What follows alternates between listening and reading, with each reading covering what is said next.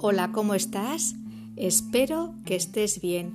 Hoy voy a contarte un cuento con unas herramientas que tienen reacciones fácilmente reconocibles en las personas. Se titula Asamblea en la carpintería y la autoría es de Enrique Mariscal. Dice así, cuentan que en una carpintería hubo una extraña asamblea. Fue una reunión de herramientas para arreglar diferencias. El martillo ejerció la presidencia, pero la asamblea le notificó que tenía que renunciar ya que se pasaba todo el tiempo haciendo ruidos. El martillo aceptó la culpa, pero pidió que fuera expulsado el tornillo, argumentando que había que darle demasiadas vueltas para que sirviera. El tornillo aceptó el ataque, pero exigió la expulsión de la lija, Señaló que era áspera en su trato y tenía fricciones con los demás. Y la lija estuvo de acuerdo, pero exigió que fuera expulsado el metro, que siempre se pasaba midiendo a los demás como si él fuera perfecto. En eso entró el carpintero, se puso el delantal e inició la tarea. Utilizó el martillo, la lija, el metro y el tornillo.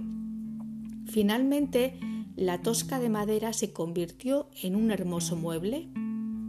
Cuando la carpintería quedó nuevamente sola, la asamblea reanudó la deliberación. Fue entonces cuando el serrucho dijo Señores, ha quedado demostrado que tenemos defectos, pero el carpintero trabaja con nuestras cualidades. Eso nos hace valiosos. Así que no pensemos en nuestras fallas y concentrémonos en la utilidad de nuestros méritos. La asamblea pudo ver entonces que el martillo es fuerte, el tornillo une, la lija pule asperezas y el metro es preciso. Se vieron como un equipo capaz de producir muebles de calidad. Esta nueva mirada los hizo sentir orgullosos de sus fortalezas y de trabajar juntos. Este relato también invita a reflexionar sobre la importancia de fomentar la mentalidad de abundancia y a darse cuenta de que la diferencia es una riqueza y no un motivo para expulsar o sentenciar a otras personas con críticas fáciles o derivadas de envidias que restan dentro de un equipo. Cada talento es un aporte valioso. Te ha acompañado un día más Marta Llora. Muchas gracias como siempre por tu tiempo y atención. Te deseo un feliz camino de vida. Cuídate mucho y hasta pronto.